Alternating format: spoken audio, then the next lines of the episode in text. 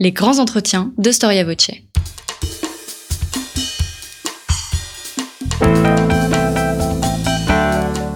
Une émission de la rédaction de Storia Voce.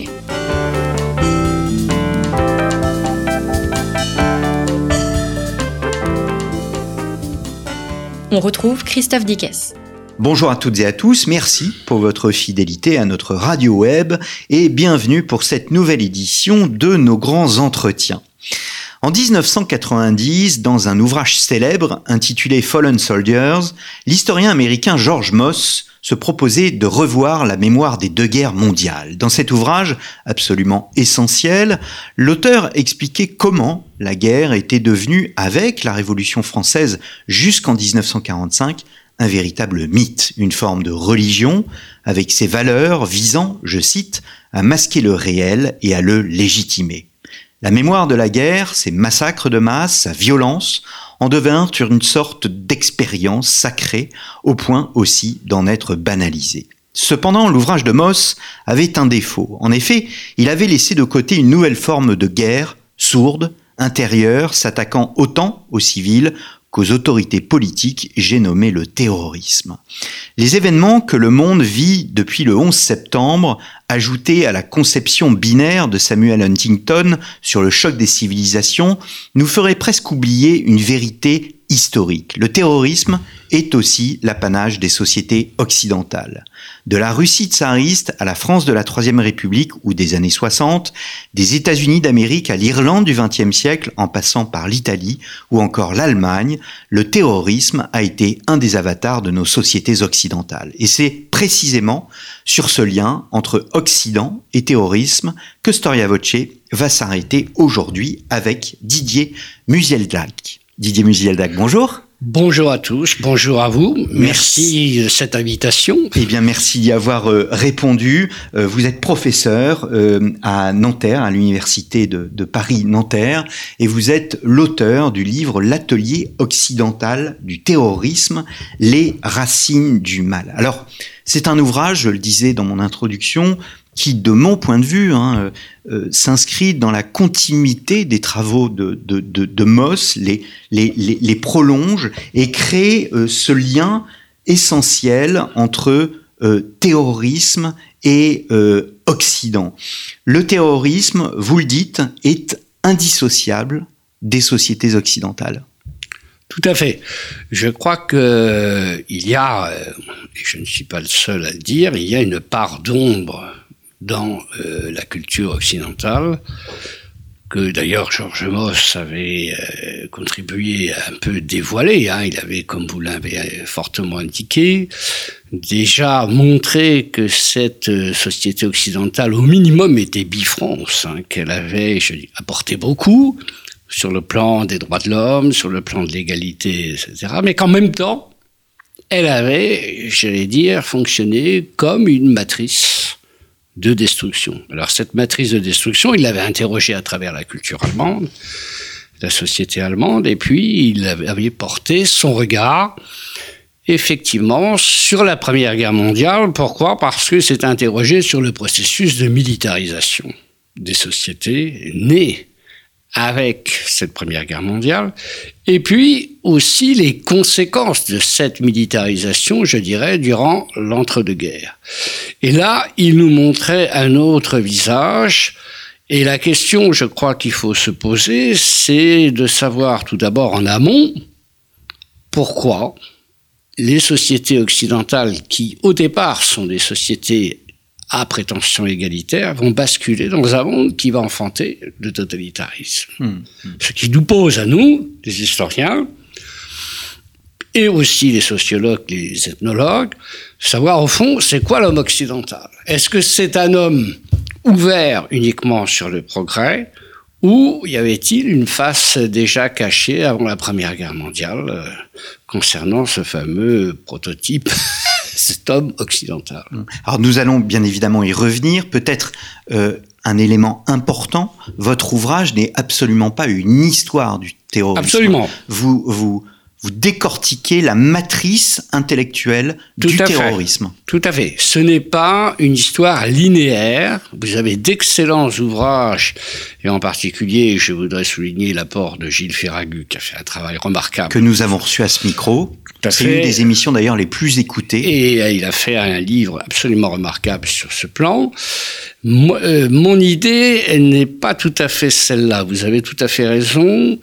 Le sens de ma démarche, c'est de poser la question, la question centrale de savoir si, dans la culture occidentale, dans l'histoire occidentale, il n'y a pas eu à un moment donné une rupture.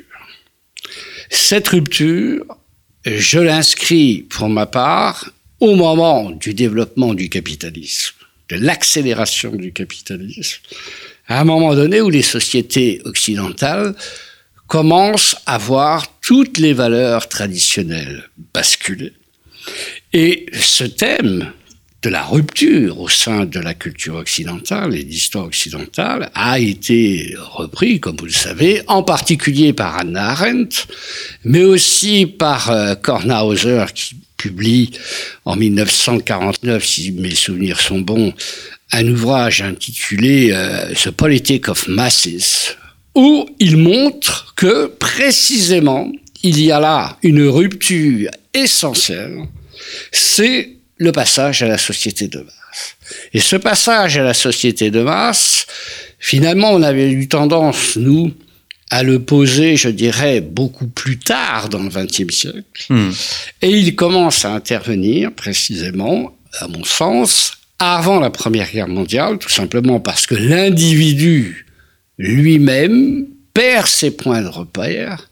Il y a un processus d'atomisation sociale qui fait que la guerre venant dessus, si je puis dire, va amplifier cette anomie sociale et va aboutir au fait que précisément vous avez là, et Anna Arendt sur ce plan avait raison, même si on peut discuter un certain nombre de ses thèses, elle avait raison sur ce point essentiel, c'est que le monde occidental est malade en 14 et qu'au fond, le totalitarisme apparaît comme le fruit de ces sociétés qui sont profondément malades. Et donc vous avez une série d'ouvrages. Il suffit de se rapporter par exemple à la révolte des masses d'Ortega Gasset qui sort en 1929. Vous avez une série d'ouvrages. Vous avez les contributions d'Hermann Bloch euh, sur la psychologie aussi des masses. Vous avez beaucoup de travaux dans la fin des années 20 et des années 30 qui se repenchent justement sur cette culture occidentale, sur cette civilisation occidentale et qui se disent attention, il s'est passé à un moment donné une césure que nous n'avons pas assez prise en compte. Mais alors, dans, je me souviens très bien d'une recension d'une grande historienne que je ne vais pas citer parce que euh, ça serait euh, euh, lui faire trop d'honneur, mais elle faisait une recension du livre de Moss et elle oubliait toute la première partie sur la Révolution française. Absolument. La Révolution, parce que là vous parlez de la Première Guerre, la Grande Guerre. Euh, or, la Révolution et sa visée universaliste. Tout à fait. A une place dans euh, cette matrice. Tout à fait, vous avez tout à fait raison. La Révolution française est absolument joue un rôle de précurseur dans ce processus, dans ce processus tout simplement parce que elle inscrit en fait un élément qui est fondamental, c'est un processus de sacralisation des catégories du politique, et qui fait qu'à partir du moment où nous sommes entrés dans la Révolution française, le politique devient sacré, la cause politique devient sacrée, et à partir de ce moment-là, on est prêt à sacrifier sa vie justement pour cette cause. Et là, nous avons quelque chose qui va traverser tout le 19e siècle, qui va aboutir à la guerre de 14, et qu'on va retrouver en particulier auprès des révolutionnaires russes d'avant 14. C'est pas hasard, au fond, hein, si on a tendance à considérer que la Russie tsariste est euh, la matrice du terrorisme moderne. Pourquoi? Parce que on a déjà avant 14 tous les éléments qui concourt à définir notre terrorisme d'aujourd'hui. Nous avons en fait comme élément l'internationalisation, vous avez le thème du sanctuaire, vous avez le recours à la terreur de masse. Avant 14, on ne se contente pas simplement de tuer, je dirais, le représentant de l'État. Nous sommes plus dans le domaine du tyrannicide. Nous sommes dans un domaine où on peut, on entre dans un théâtre, on entre dans un restaurant et on tue le bourgeois. On tue le bourgeois parce que bourgeois. Les anards, nos fameux anards qui vont déverser, euh, je dirais, beaucoup de malheur en France, mais pas seulement en France. Ces anards occidentaux, ils font exactement la même chose. C'est la frappe anonyme contre l'individu. Plutôt bourgeois, évidemment, de nature. Hmm. Le totalitarisme lui ajoutera d'autres éléments qui ne sont pas liés simplement à l'état d'être bourgeois. Mais en réalité, on a un nombre de points qui sont des points déjà fixés avant 14. La- les bases, les bases Les arrière. bases. Voilà, la notion de base arrière. Fait aussi très très important que euh, on n'a peut-être pas assez relevé, que je relève dans mon livre, c'est que c'est déjà avant 14 ce qu'on peut désigner les marginaux du- à l'échelle sociale, c'est-à-dire les gens, les groupes qui débarquent dans un pays, c'est-à-dire les euh, immigrés, qui n'arrivent pas à se rattacher à, la culture du pays dans lequel ils sont entrés, dans lequel ils sont entrés, et qui se retrouvent dans un état précisément où euh, ils vont ils vont euh, pratiquer le terrorisme. Et là, nous avons quelque chose qui est une sorte de fil rouge qui nous ramène en définitive de ces années que je considère comme des années de césure, 1890-1900, qui sont des années extrêmement brutales pour le monde occidental, liées à l'industrialisation, et notre temps. Notre temps qui connaît des bouleversements non moins importants, et qui fait que les populations, j'allais dire, les plus faibles et les plus exposées dans la société peuvent basculer dans le terrorisme. Hum, hum. Alors, il y a une définition euh, que, que vous donnez, une sorte de, de- de bascule intellectuelle où vous expliquez que le fait, l'action, devient propagande.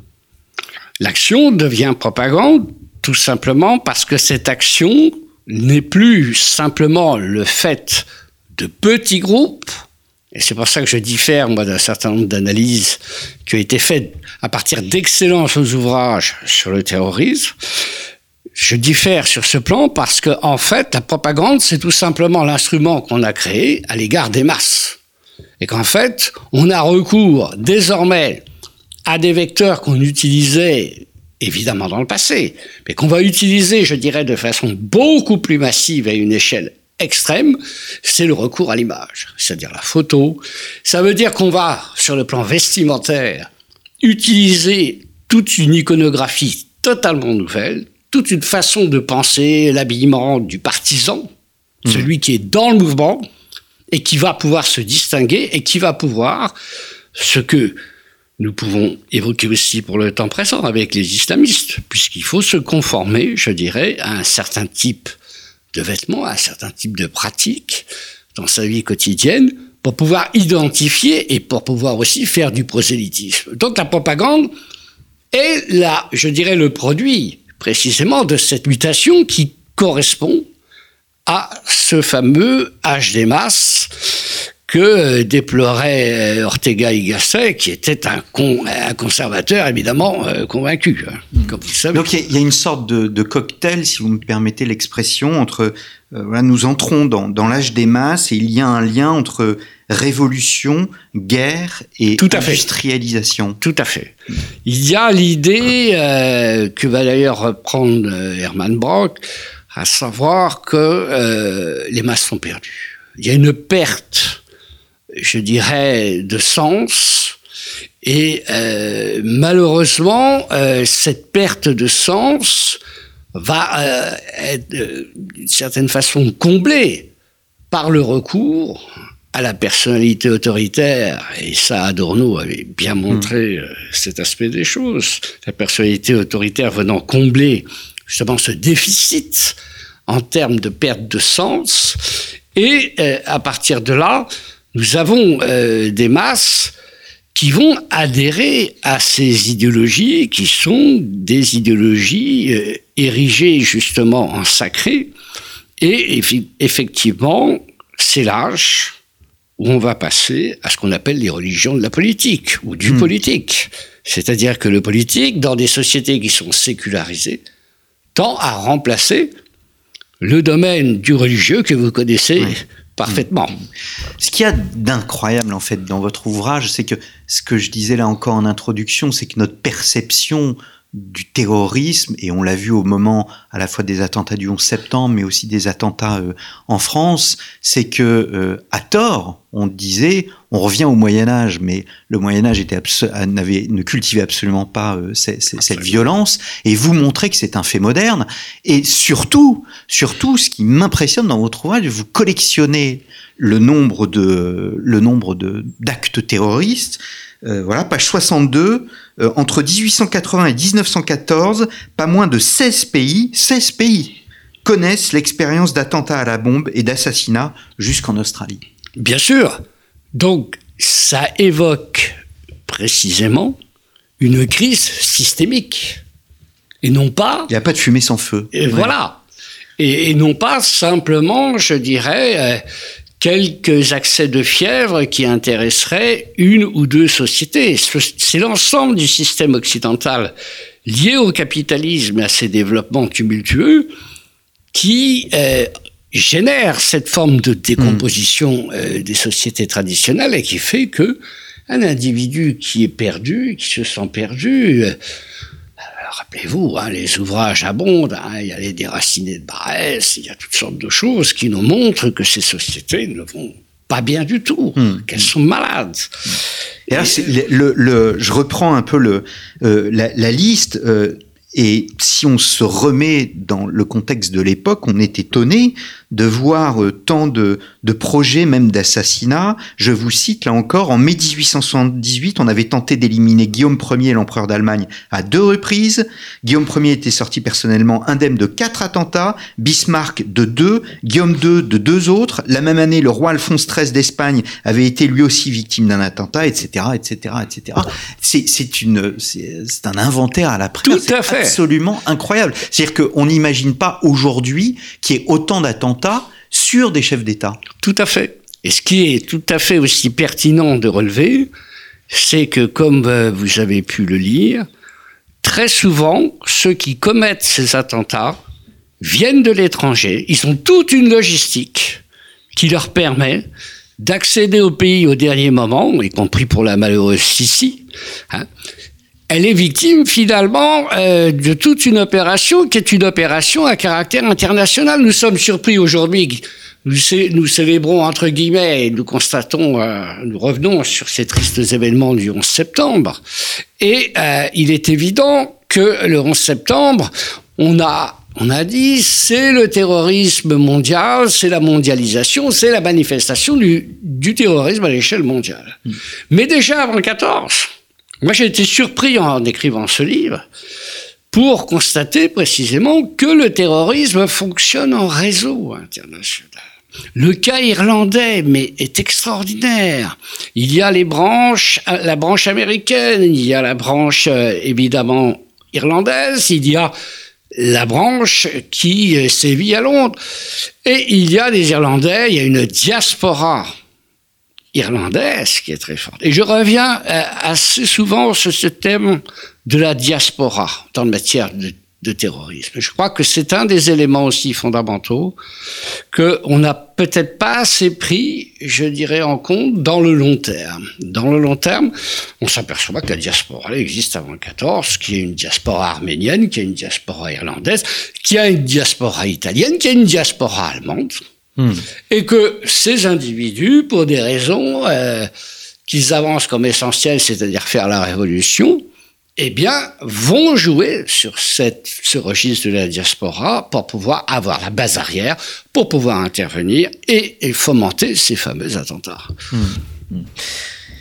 Comment réprimer sur le plan du droit international le, le terrorisme? Est-ce qu'il y a un corps juridique qui se met en place en même temps que se développe ce terrorisme En réalité, on s'aperçoit que euh, Lemkin, lui, comme vous le savez, va mettre au point, si je puis dire, euh, agencer le concept de, génocide. En matière de terrorisme, en fait, le droit euh, international, le droit a balbutié. on ne peut pas dire qu'il y ait eu une doctrine avant la Première Guerre mondiale. Ah, je dirais même durant l'entre-deux-guerres, on s'aperçoit que cette question du terrorisme perturbe les relations internationales, tout simplement parce que vous avez des pays qui, eux, pratiquent déjà le terrorisme interne, le cas de la Russie soviétique, le cas de l'Allemagne nazie, le cas de l'Italie euh, fasciste, et que dans ces conditions, entre démocratie et dictature, comment on pouvait aboutir à une condamnation et même à une énonciation de ce qu'était ce crime hmm. de terrorisme. Donc là, on s'est retrouvé dans une situation extrêmement complexe, quand même qu'on va retrouver aussi après 45. On va se retrouver dans une situation où on aura beaucoup de difficultés à faire émerger, je dirais, euh, cette question du concept de terrorisme. C'est quoi le terrorisme? Question. Et vous avez vu et vous le savez aussi bien que moi, que vous prenez n'importe quel livre d'histoire du terrorisme, il essaie de vous donner une définition du terrorisme. C'est tellement protéiforme que on reste toujours sur notre fin à cet égard. Donc je me suis gardé quand même de faire une définition de type rigide du terrorisme. J'ai préféré voir de quelle façon il y avait, je dirais, des espaces de, de terrorisme. Comment ces espaces étaient agencés, comment ils fonctionnaient quelle était la structure Quels étaient les agents Est-ce qu'il y avait des agents intérieurs, des agents extérieurs? Est-ce qu'il y avait des puissances engagées pour le soutien de ce, de ce terrorisme? C'est plus cette dimension-là qui m'a intéressé dans ce livre. C'est étonnant ce côté euh, protéiforme parce que euh, autant euh, pour le nationalisme, le, le, terrorisme concerne autant le nationalisme que l'internationalisme. Tout à fait. Et le nationalisme, à l'origine, est de gauche, puis il passe à droite à la fin du 19e. Tout à fait. Tout à fait. Il y a, il y a un glissement, et il y a un glissement qui s'opère. Il y a un glissement qui s'opère aussi, puisque la question nationale devient quelque chose de central hein, dans, dans le monde occidental. Et puis, il y a, euh, pour moi, donc, dans cette question du rapport au terrorisme, il y a la machine d'État. La question d'une, performance, de créer un État qui soit éminemment performant pour faire face, on n'a pas encore évoqué cette question, euh, aux exigences de la, la modernité. Hmm. C'est quoi la modernité? C'est-à-dire qu'il faut un État rationnel, il faut un État qui fonctionne sur un territoire, un État qui dénombre ses sujets, un État donc qui veut aussi nationaliser hmm. ses sujets. Et là, on revient à un certain nombre de préoccupations de Georges Moss que vous avez évoquées au début de votre propos. Ça veut dire nationaliser ces sujets, ça veut dire les intégrer complètement, et ça veut dire que les minorités qui, elles, ne souhaitent pas entrer sous le joug de cet État, qui devient de plus en plus oppressif, eh bien, vont basculer pour certaines d'entre elles dans le terrorisme. Dans le terrorisme. Donc la modernité dont on nous dit très souvent que c'est toujours dans le sens du progrès, c'est aussi une machine à broyer les identités. Et nous le voyons bien aujourd'hui. Maintenant, durant cette période de la globalisation, ce n'est pas aussi un hasard si nous avons une série de rebondissements depuis le début du XXIe siècle relatifs au terrorisme, tout simplement parce que cet écrasement des identités se fait maintenant à l'échelle planétaire. Hmm. Hmm. Alors, je reviens à la chronologie, quand même, à euh, l'époque de, de, la Grande Guerre. Quelles sont les conséquences de, de, de la Grande Guerre?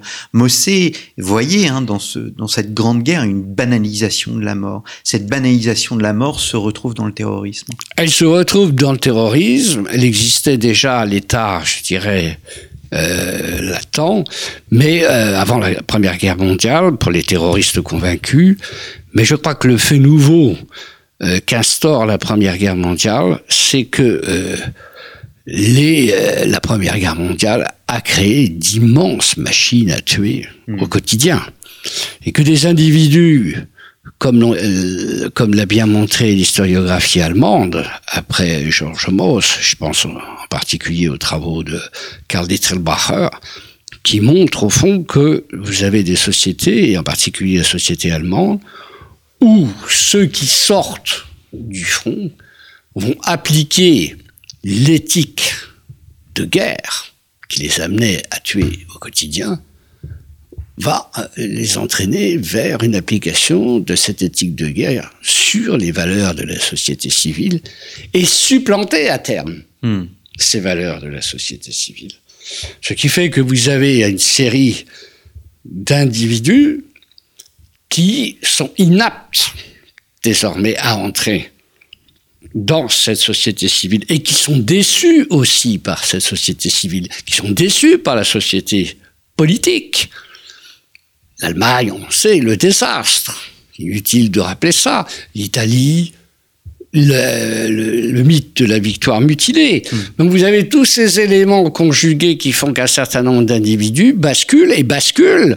On le montre peut-être pas assez, mais ce sont des gens qui vont basculer dans le droit commun et qu'on va retrouver dans le politique, qu'on va retrouver dans les masses d'individus qui servent, je dirais, à la constitution de ces États autoritaires et de ces États euh, totalitaires, que ce soit dans l'Europe de l'Est comme évidemment dans les grandes dictatures, euh, l'Allemagne et l'Italie. Hmm. On retrouve cet aspect des choses. Et donc les totalitarismes vont se former sur ce, ce terreau de la brutalisation.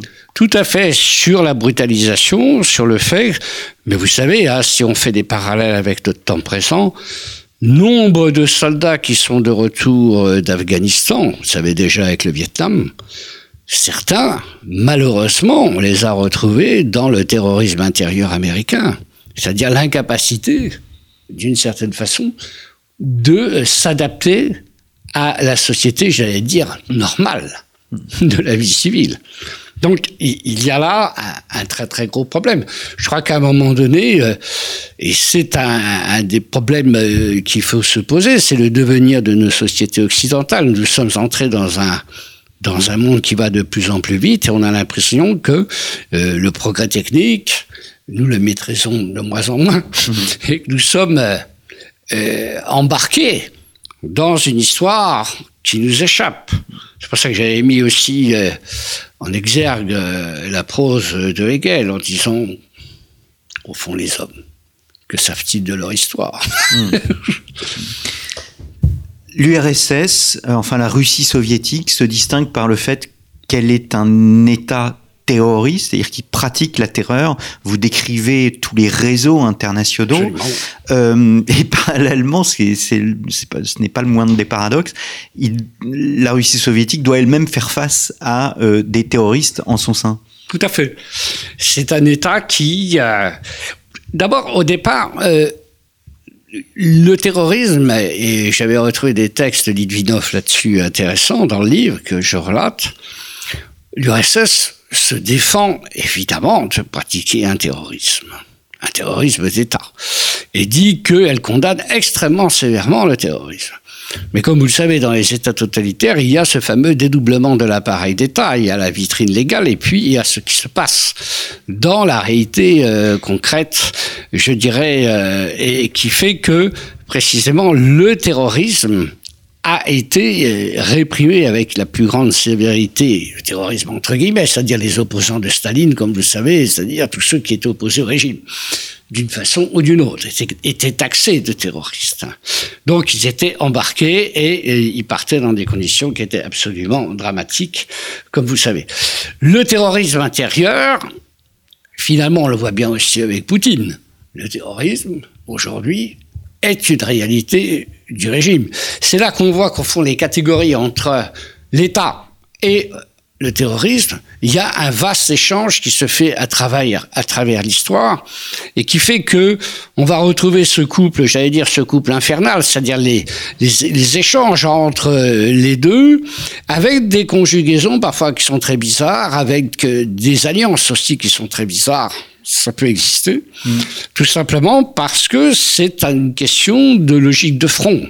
Qu'est-ce qui est le plus important à tel moment lorsqu'on pratique le terrorisme? Pour reprendre une fameuse distinction de Mao Tse-tung, il s'agit de savoir à quel moment on a affaire à l'ennemi principal ou à l'ennemi secondaire. Mm. Mm. Et donc, se donner les moyens de lutter euh, par rapport à ça. Hmm. Alors il y a énormément. Je, je sens que les auditeurs, euh, je sens que les, certains auditeurs seront frustrés qu'on ne cite pas certains événements euh, de l'histoire du, du, terrorisme. On ne peut pas tous les citer. Ils sont, ils sont multiples. Ils correspondent à des idéologies. On a parlé de nationalisme, on a parlé euh, d'internationalisme. On, on, on, renvoie les deux, euh, les, les, les, deux dos à dos.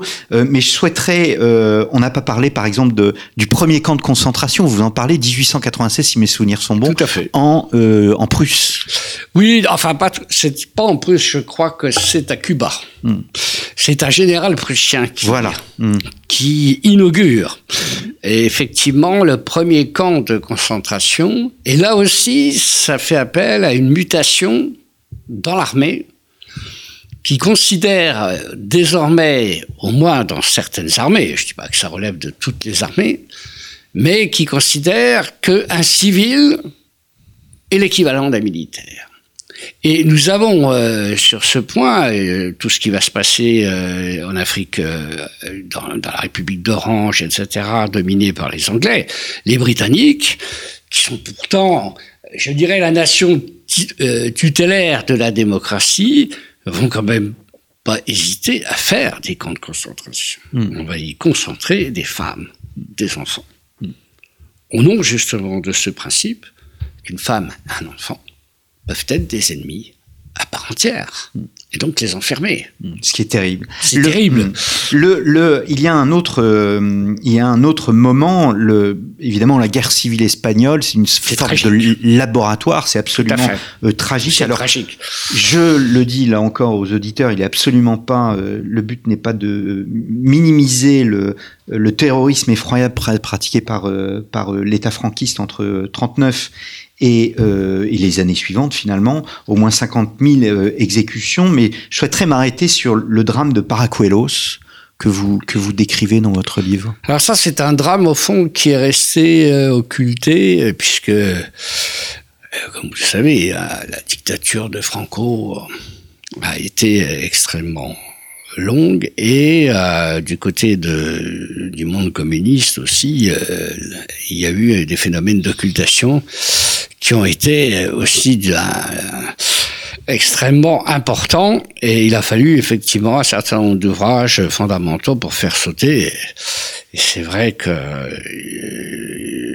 nous sommes, et dans certains pays, il y a toujours un certain retard à reconnaître un certain nombre de crimes.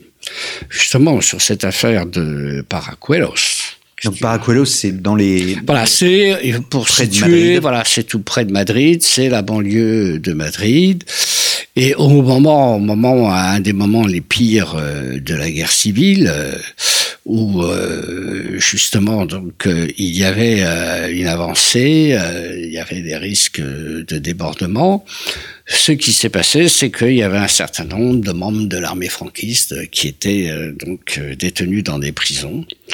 Et nous avons un phénomène qui est comparable à ce qui s'est passé, je dirais, à un double titre. À la fois, on peut relever dans notre mémoire française ce qui s'est passé en septembre 92 hein, avec euh, les massacres dans mmh. les prisons et, euh, en, et également on peut évoquer ce qui s'est passé à Katyn. Les historiens espagnols, euh, certains historiens maintenant disent que c'est une anticipation de ce qui se passe à Katyn.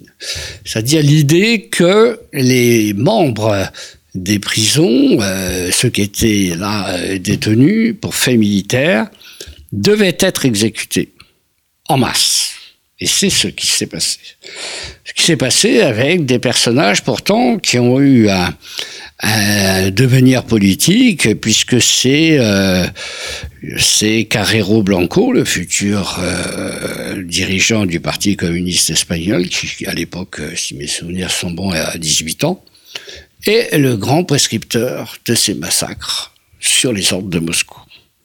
Ce qu'il y a de terrible dans l'affaire espagnole, parce qu'on pensait que c'était un privilège euh, des nazis, ce que j'ai découvert, moi, euh, sur le plan des archives, rares archives que nous avons, c'est que euh, les agents soviétiques du euh, NKVD qui étaient sur place euh, en fait, ont euh, inventé ce processus pour faire disparaître les corps, c'est-à-dire une chambre, une crématoire portative. Et probablement qu'une des grandes victimes très connues, euh, Nin, euh, qui, qui, était un dirigeant du POUM. Hein. Le POUM, je vous rappelle, c'est un parti qui était évidemment très opposé euh, aux franquistes. Eh bien, euh, son corps n'a jamais été retrouvé, tout simplement parce qu'il a été brûlé comme le corps de nombre d'opposants. Mmh, mmh. Donc certaines familles demandent encore, et le massacre, si euh, je me trompe pas sur le chiffre, relève de 50 000 morts à peu près. Mmh. Donc c'est pas une plaisanterie, hein, c'est pas, euh, si je puis dire, en matière de massacre, à partir du moment où on tue un individu, c'est déjà largement suffisant, mais quand on atteint ces effectifs, ça devient précisément un crime d'État. Alors vous évoquez hein, bien évidemment aussi le terrorisme nazi, le terrorisme fasciste. Euh, nous avons parlé de l'international rouge, mais il y a aussi l'international noir. L'international noir qui est très efficace, très efficace, et qui renvoie, je dirais, à quelque chose de central justement qu'avait euh, qu'avait développé, je disais euh, tout à l'heure dans l'introduction, euh, Nolte et puis euh, euh, et Osborne, Nolte pour la guerre civile, Osborne pour l'âge des extrêmes. C'est-à-dire que nous sommes passés dans le monde, un monde qui est dominé par le primat de l'idéologie. Et au nom de ce primat de l'idéologie qui relève du sacré, on n'hésite absolument pas, et on a la conscience totalement tranquille, pour exécuter, pour liquider tous les opposants, pour liquider les dissidents, au nom de cette idéologie purificatrice. C'est l'idée qui est purificatrice et qui autorise le massacre.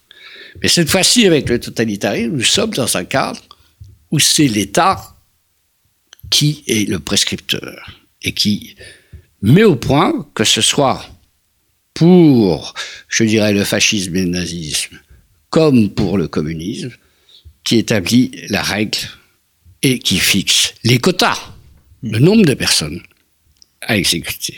Et cette question d'idéologie, au départ, je pensais pour ma part que elle allait s'estomper justement avec euh, je dirais, le, la fin du communisme et que après 45, on allait aussi euh, réduire ces, euh, ces aspérités. Euh, mais en réalité, on s'aperçoit que l'opposition, le, le, je dirais, le, le développement du communisme après 45, l'avancée de Staline en Europe, hmm. va décupler l'anticommunisme. Et on va se retrouver, en revanche, dans un nouveau dilemme, soit on est anticommuniste ou soit on est farouchement communiste. Et à partir de là, ça veut dire que cette idéologie continue de faire ses ravages au nom du sacré, de part et d'autre.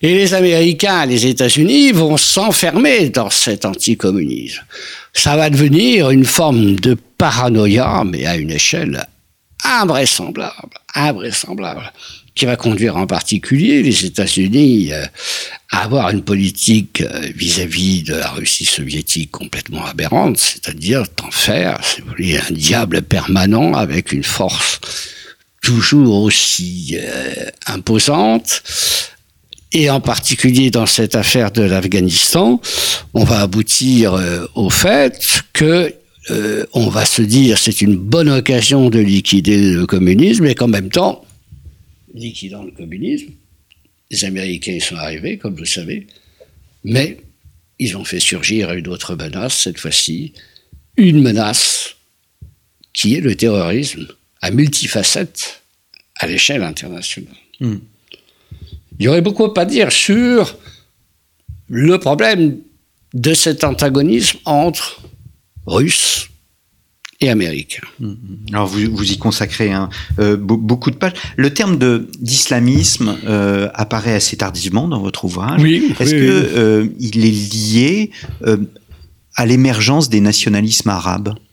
Il est lié d'une façon, je dirais, oui, il, est, lié, mais il est plus lié à l'échec des nationalismes arabes, à l'échec d'hommes comme Nasser, qui, euh, en définitive, était, j'allais dire, acquis à euh, l'idée d'un État à l'occidental qui fonctionnerait à l'occidental et qui ferait que, précisément, on allait accéder à ce fameux âge de la modernité qu'avait connu euh, l'Occident et qu'on allait pouvoir emprunter le même chemin. En réalité, Nasser va aboutir à une impasse sur ce plan. Et on voit très bien ce qui se passe. Et c'est pour ça que je parle pour ma part d'un choc en retour euh, par rapport à l'Occident pour le reste du monde. Pourquoi?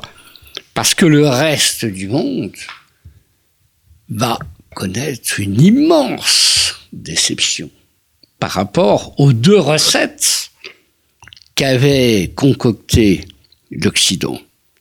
La version marxiste, qui aboutit à un échec cuisant, il suffit de se porter sur l'Algérie, hmm. ne serait-ce que pour prendre cet exemple, et là, euh, je dirais, l'idée d'une démocratie qui fonctionnerait à l'occidental et qu'on pourrait, je dirais, imposer à ces pays qui sortent de la colonisation au moment de la décolonisation et faire au fond des pays qui nous ressembleraient un peu à grands traits et naïvement qui seraient sur la voie du progrès.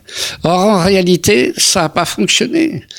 Parce que de la même façon, ça signifiait qu'on annihilait leurs racines profondes.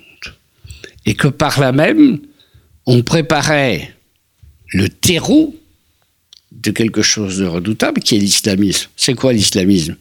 Si vous prenez bon, les, les grands spécialistes actuels qui travaillent sur ces sujets, ils vous disent tous la même chose. L'islamisme, ça ne relève plus de la religion. C'est une idéologie politique. Hmm c'est une façon de contester l'Occident. Et si on regarde, et c'est aussi un des aspects de mon travail, euh, si on regarde les choses, la révolution islamique, comment elle se fait? Cette révolution islamique, elle se fait à travers une série d'instruments et de catégories. Et si on prend en particulier le cas euh, de euh, l'imam Khomeini. L'imam Khomeini, qui au départ est démuni sur le plan de la science politique pour construire son État islamique. Qu'est-ce qu'il va faire? Il va utiliser, il va acclimater, et ça c'est quand même quelque chose de remarquable de sa part, un certain nombre de catégories, le thème de la révolution, le thème du parti, le thème de l'avant-garde avec les mollahs. Hmm. Et il va réussir son coup, si je puis dire, de cette façon-là. Sans les catégories politiques de l'Occident, la révolution islamique n'aurait pas été n'aurait pas eu donc nous sommes pas si vous voulez vous avez évoqué tout à l'heure Huntington guerre des civilisations c'est bien gentil en réalité si on regarde les choses, ne pas. il y a il y a un échange en permanent entre hmm. civilisations, mais des civilisations qui sont en, je dirais, en conflit permanent. Pourquoi? Parce que ils luttent pour l'universel. Hmm. Et c'est ça qui est de redoutable dans l'islamisme. C'est que la revendication de l'islamisme, c'est de changer l'homme à l'échelle de l'universel et non pas simplement pour le monde arabe et le monde musulman. Alors vous n'épargnez pas non plus euh, les, puissances démocratiques, notamment euh, les États-Unis et puis disons-le euh, carrément la CIA. Aujourd'hui, est-ce que ces États démocratiques, de votre point de vue, n'ont pas abandonné finalement cette fibre euh, qui, euh, euh, qui en faisait une de leurs caractéristiques par le, par le, par le passé c'est-à-dire quelle fibre bah, La fibre. vous montrez que certains, comment certains États démocratiques ont su utiliser le terrorisme. On parlait tout à l'heure de l'international noir. Est-ce que aujourd'hui, j'allais dire, pour voir un peu vers l'avenir, est-ce Est-ce qu'au fond, vous avez une vision euh, optimiste des choses par rapport à ces États démocratiques ou bien plutôt pessimiste? Moi, je suis plutôt... Euh, je me définirais comme un pessimiste actif. C'est-à-dire, en fait, euh, je pense que nos sociétés sont menacées, qu'il y a là, et je rejoins, si vous voulez, justement, un certain nombre de conclusions hein, qui ont été émises par des spécialistes beaucoup plus éminents que moi, hein, euh, à savoir l'existence d'une fracture. Dans toutes les sociétés occidentales, la fracture étant euh, liée justement au, entre le global et le local. Entre le global et le local, entre, le, entre les valeurs, où là, il y a vraiment des, des, des problèmes qui sont considérables sur le plan de la quotidienneté. Hein, mm. Il faut pas non plus euh, se leurrer. Là, les problèmes euh, sont réels. La seule façon euh, qu'il y aurait de s'en sortir, entre guillemets, c'est, ce serait de créer un islamisme démocratique, entre guillemets, c'est-à-dire qui accepterait, qui accepterait le politique. Or, si nous situons dans l'islamisme, N'oubliez pas la devise des frères euh, musulmans, qui disaient, les frères musulmans disaient, de toute façon, le politique, c'est aussi la religion, tout est politique, tout est religieux. Donc à partir de ce moment-là, ça devient extrêmement compliqué. Mm. Soit vous, vous acceptez une forme d'autonomie du politique, et vous conservez euh, cet aspect, c'est-à-dire il y a le politique et il y a notre façon de vivre, mais dans, euh, dans le Coran, les choses aussi sont étroitement imbriquées. Hmm. Et ça, c'est très compliqué. eh bien, merci beaucoup euh, Didier euh, Musiel-Black. L'atelier occidentale euh, du terroriste, les racines du mal, un livre, je ne pense pas l'avoir dit, paru chez Arquet euh, Éditions, que je vous conseille, euh, chers lecteurs, chers auditeurs, pardon. et c'est un livre à lire aussi avec le livre sur la brutalisation des sociétés européennes, qui est un indispensable, on va dire un classique de la pensée politique sur la violence. Christophe c'est moi qui vous remercie pour cet entretien. Merci et à très bientôt. Merci pour votre fidélité, chers auditeurs, et je vous rendez-vous la semaine prochaine pour un nouveau numéro de nos grands entretiens.